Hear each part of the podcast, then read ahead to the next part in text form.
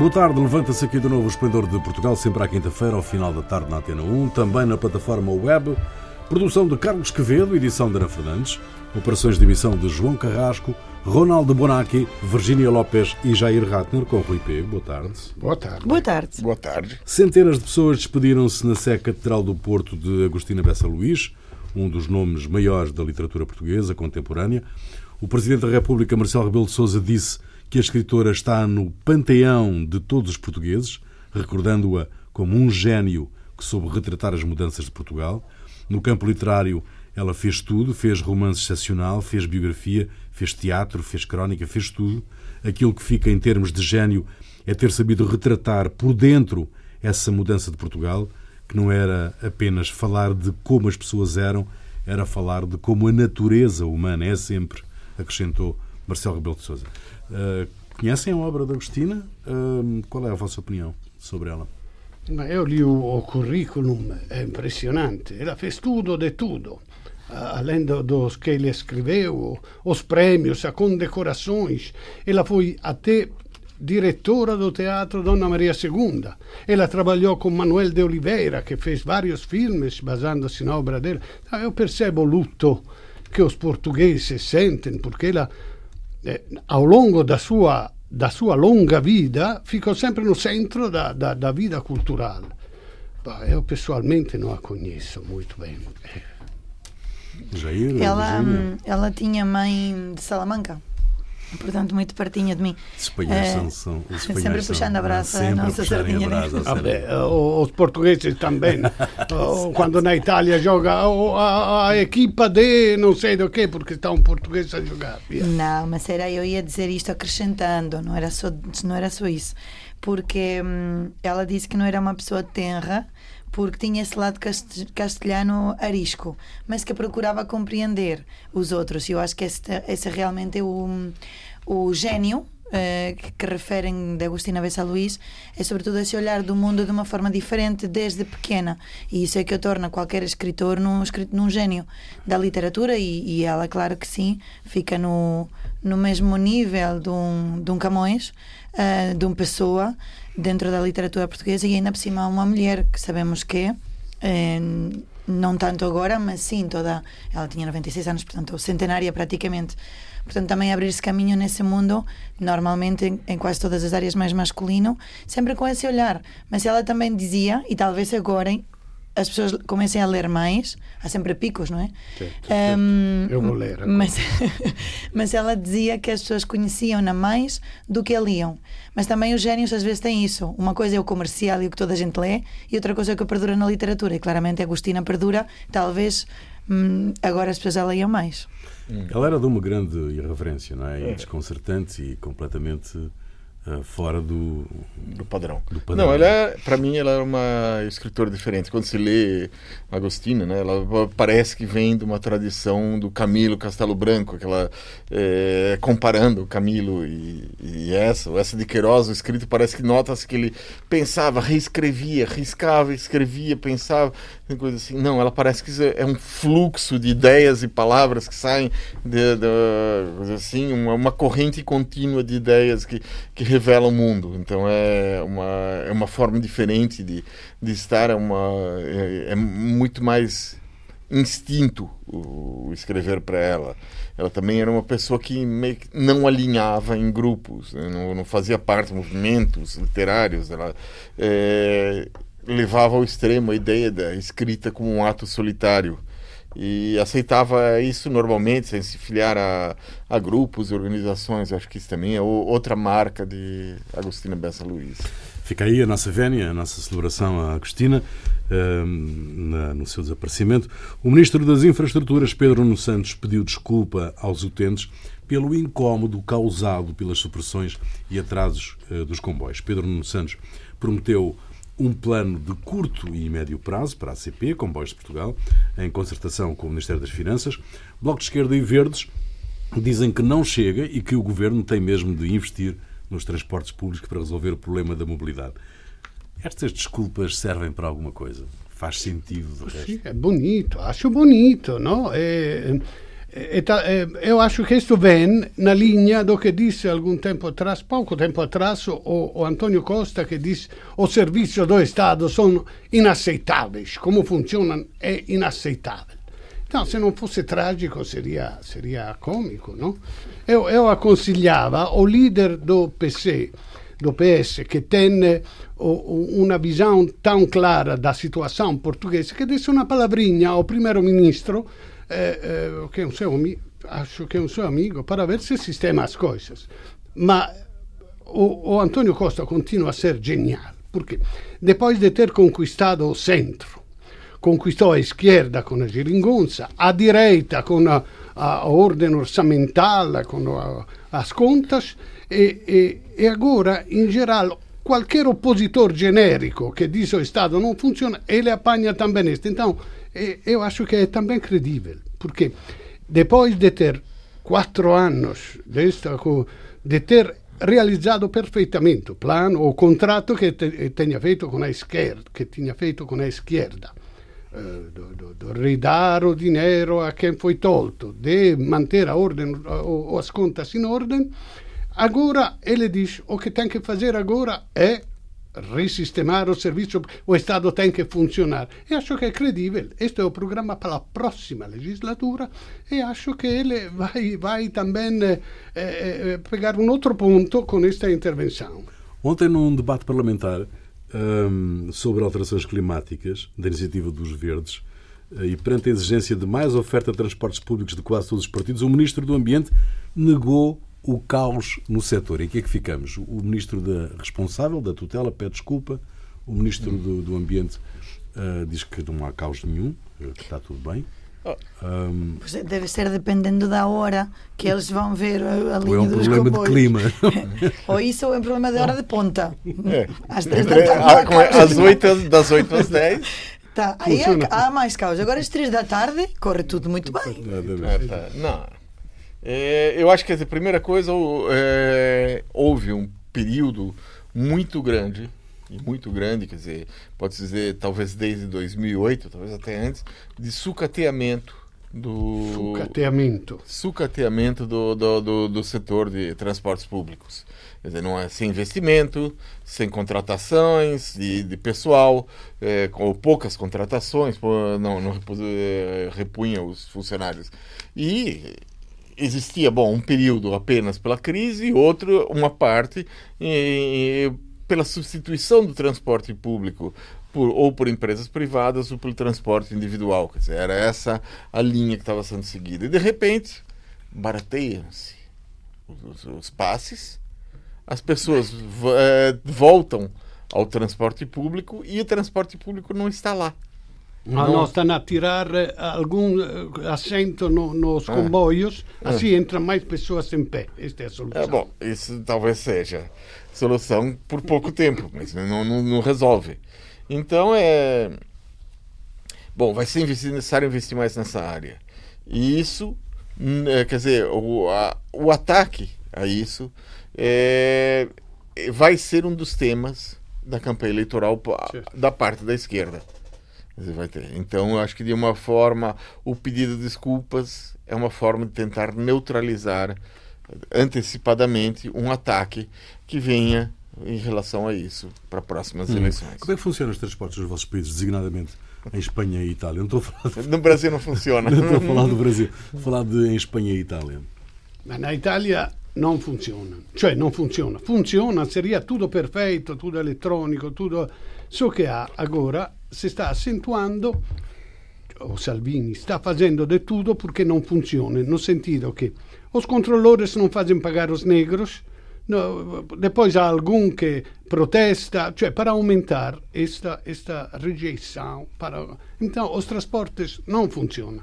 A Roma está um metropolitano, quando eu morava lá, havia, mas funcionava, havia duas, três linhas, não sei, funcionava mal. Os comboios, há os comboios elegantíssimos que vão de Roma a Milão em uma hora, duas horas, estas coisas hiper, hiper plus. E depois há os comboios locais, quando viajam os estudantes, que são como aqui, como aqui, talvez um pouco melhor. Hum, em Espanha.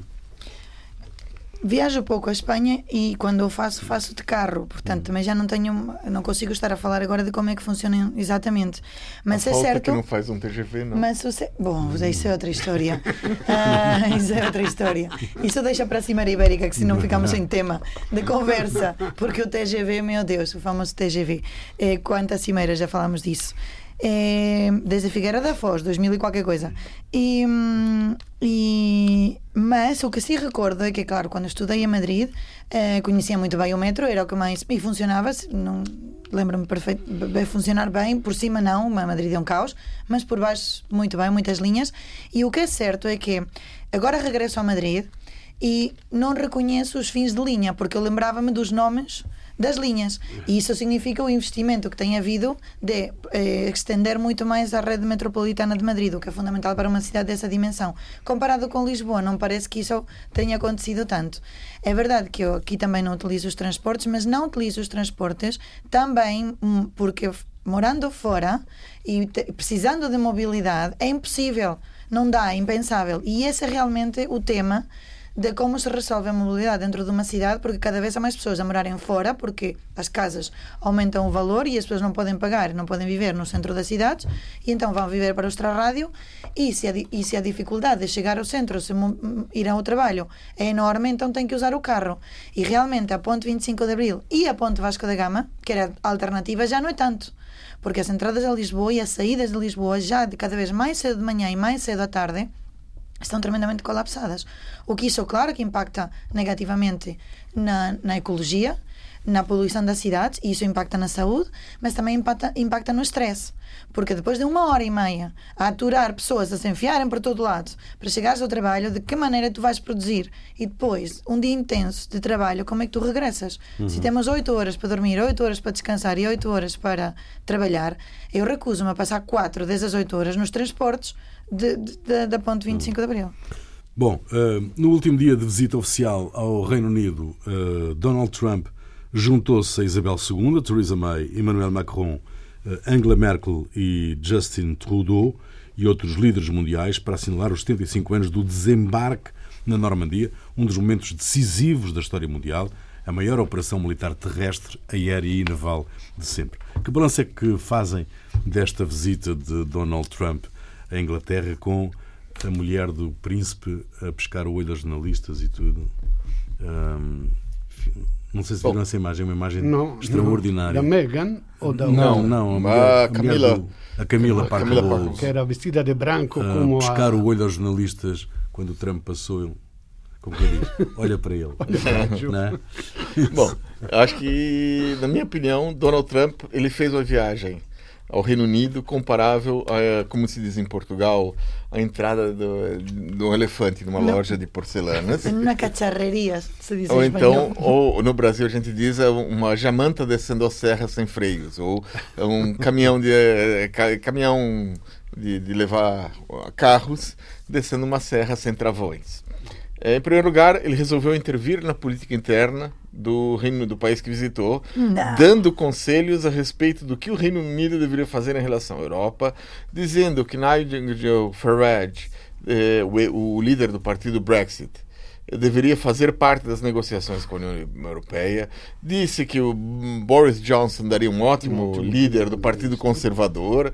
eh, e, por fim, atacou a oposição do, ao governo britânico. Certo, certo, Tudo normal. aquilo que um visitante internacional não deve fazer. Aquele filme de como perder um homem em 10 dias, pois é a mesma coisa, mas com o Donald Trump. Como estragar uma viagem em 10 frases. Basicamente é assim. Ah, é, os maliciosos até dizem que a Rainha Elizabeth é, trollou. É um verbo. Trollou. Trollou. Tro- é um verbo a da- trazer uma, toda uma, Um. É, é, uma nova linguagem. né? trollou Donald Trump ao dar de presente um livro, sabendo que ele não lê. Mas talvez tinha uma mesa coxa.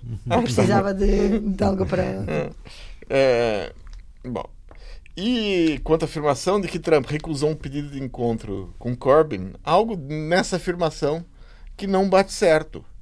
Porque Corbyn ele esteve na manifestação contra a presença do Trump.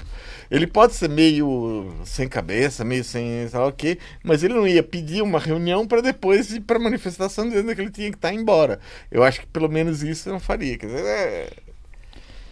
Não sei, acho que ali tem coisa mal contada. Mas, eu não acho que foi um, um elefante. Ele chegou ali e fez exatamente o que devia fazer. Ou seja, em um país desastrado por este Brexit, ele que foi um impulsionador do Brexit, porque ele sempre foi contra a Europa, e por isso para o Brexit, a dizer: olha, você vai-se embora bruta da Europa, depois eu, nós fazemos um acordo muito vantajoso com você. Então, muito vantajoso? Que para eles.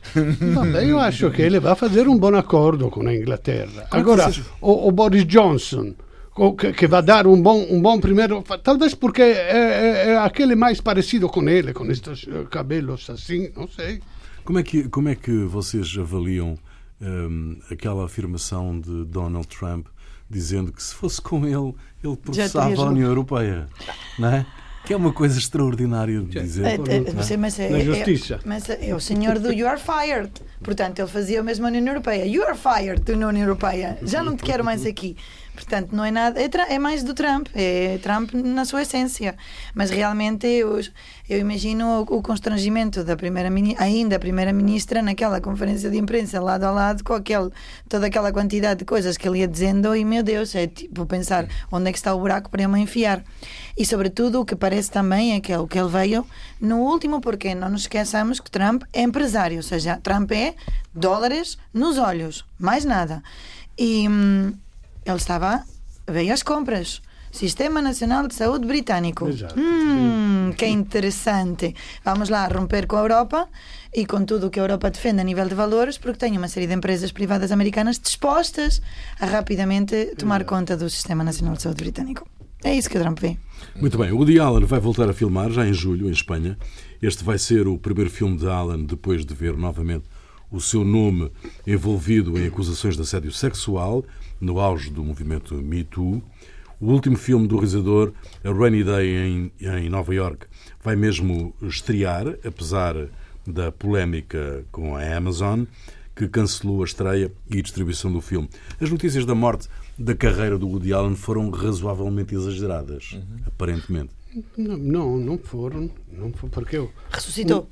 Não, uma coisa, uma coisa comercial. Eu percebo, mesmo que eu seja completamente contra toda esta coisa do mercado, da, mas o, business, do, do, show business funciona assim, funciona com um sucesso, não se sabe como vem e depois pode cair em desgraça por um nada.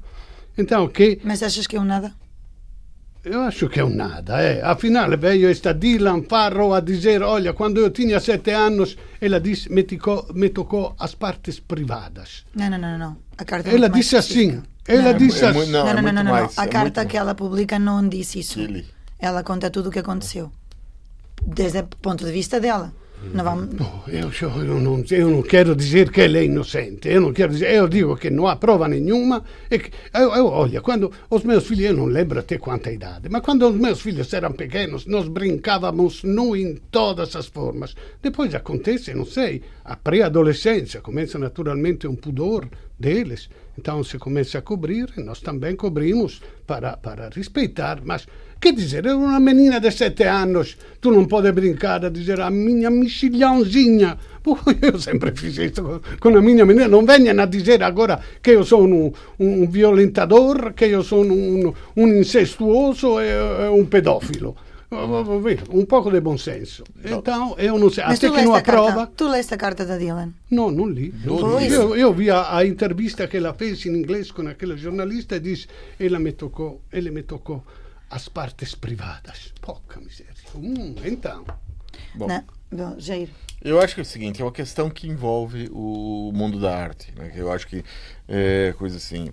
Ah, e a questão é, pode uma pessoa que é um sacana fazer uma grande obra de arte? É essa a pergunta. Pode. Acho que sim. Sim. Então você tem grandes exemplos. Tem o Ezra Pound, por exemplo, que, é, que apoiou os fascistas, que chegou a ser preso por colaborar com, os, com Mussolini e no, no, final da guerra e foi um dos grandes escritores norte-americanos do século XX. Você tem o Celine, que era um antissemita e, e que depois e era um grande escritor. No Brasil, há pessoas também é, sim, que tinha o Nelson Rodrigues era pessoalmente um machista, mas escrevia coisas fantásticas e que de alguma coisa aquilo que escrevia acabava denunciando o machismo, denunciando os problemas é, da, da sociedade.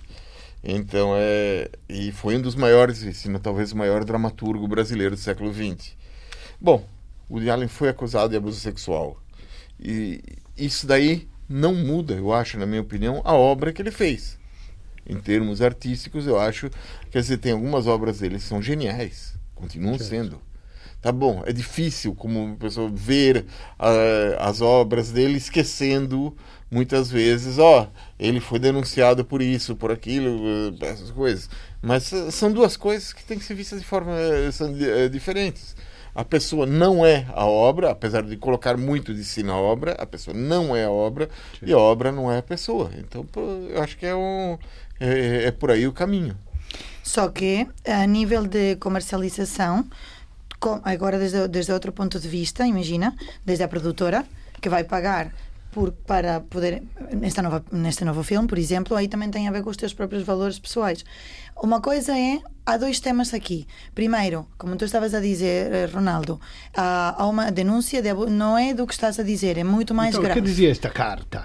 É muito mais grave. Está a falar em violação continuada. Portanto, não está a falar em brincadeiras que cada família sabe como é que brinca, respeitando sempre uns dos outros. Eu não entro nas brincadeiras de cada família, nem se estão despidos ou, ou vestidos, porque isso cada família sabe. Estou a falar mesmo de que essa pessoa denuncia abusos sexuais continuados e pressão por parte de médicos e psicólogos para eh, fazê-la mudar de, de, testemunho.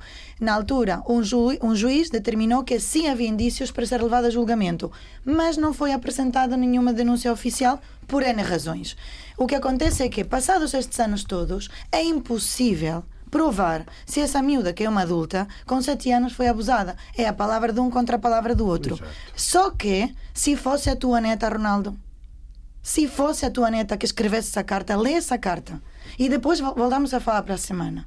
Porque é isso que está aqui em causa. É que por trás desta, deste caso há muitas mais mulheres. Então, eu, como mulher, digo: por muito que me apeteça ver o filme de Woody Allen e que é uma comédia romântica e que é em Espanha, eu talvez seja naif, talvez tenha um valor diferente, não vejo. Portanto, eles podem produzir, como tu muito bem dizes, é arte, mas eu também escolho como um, consumidora de arte se os valores têm a ver comigo ou não. É por isso e neste caso, que pode cair não tem. Não, mas não tem. Ela é livre de continuar a fazer tudo o que ele quiser.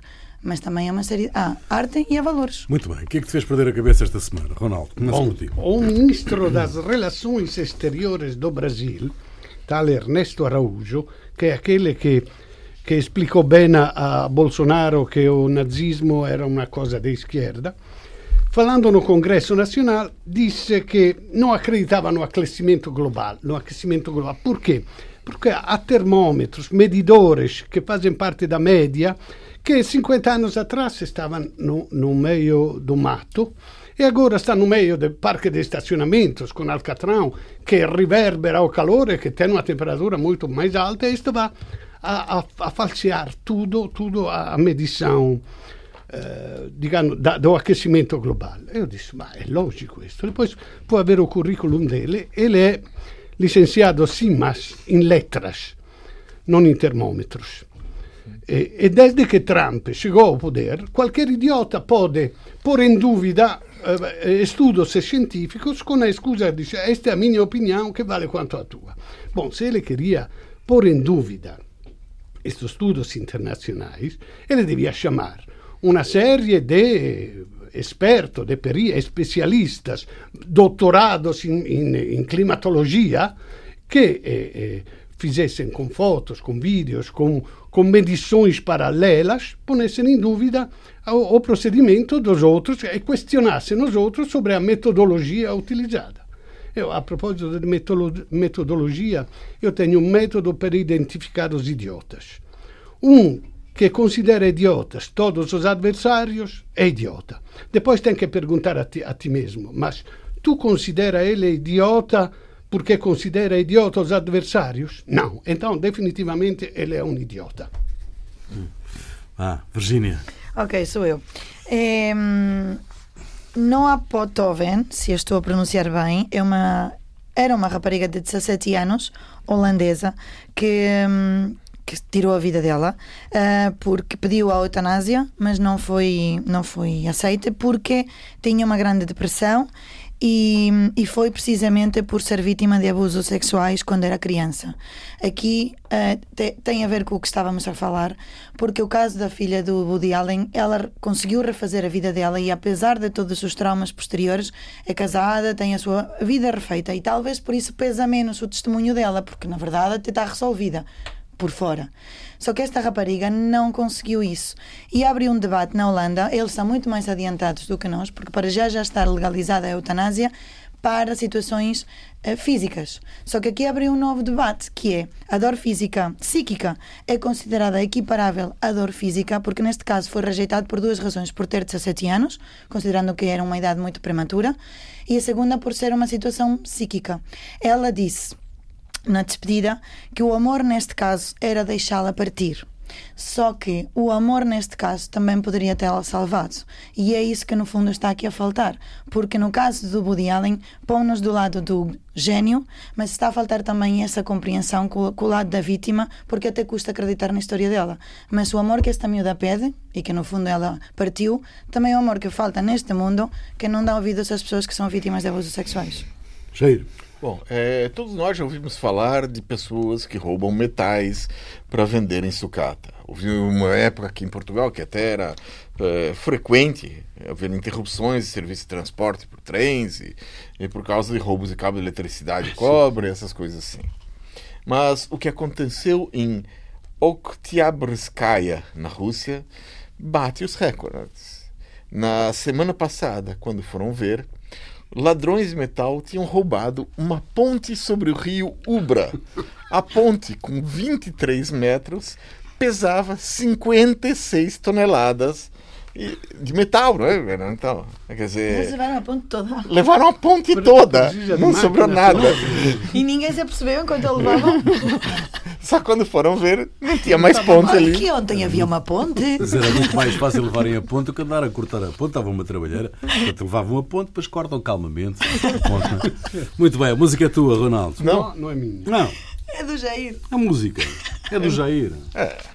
Bom, hoje eu trago uma cantora e compositora brasileira que atualmente vive em Portugal, mudou-se para cá. Ela foi jornalista durante muitos anos, foi é, trabalhando na Rádio France Inter e agora está aqui. Ela chama-se Letícia Ma Maura e é o primeiro disco dela, foi lançado há pouco, menos, há pouco mais de um mês.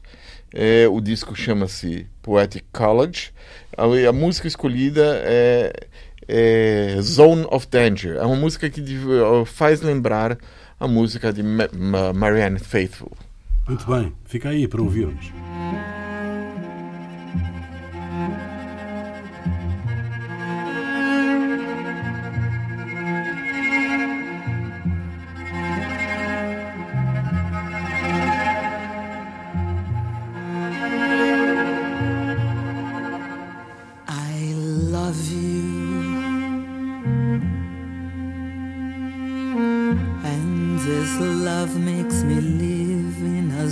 zone of danger.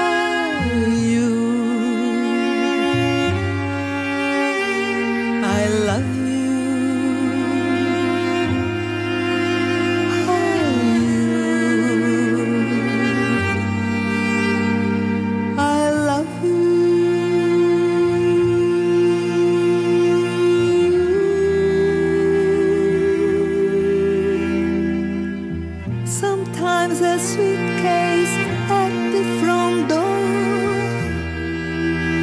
Sometimes roses, sometimes a suitcase.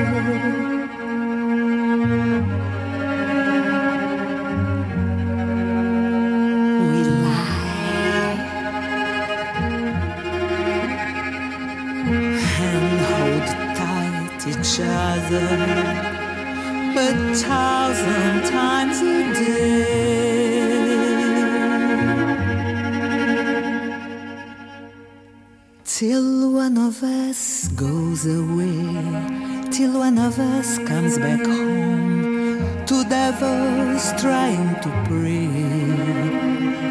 Falling stars on a stone. Sometimes a suitcase at the front door. Sometimes roses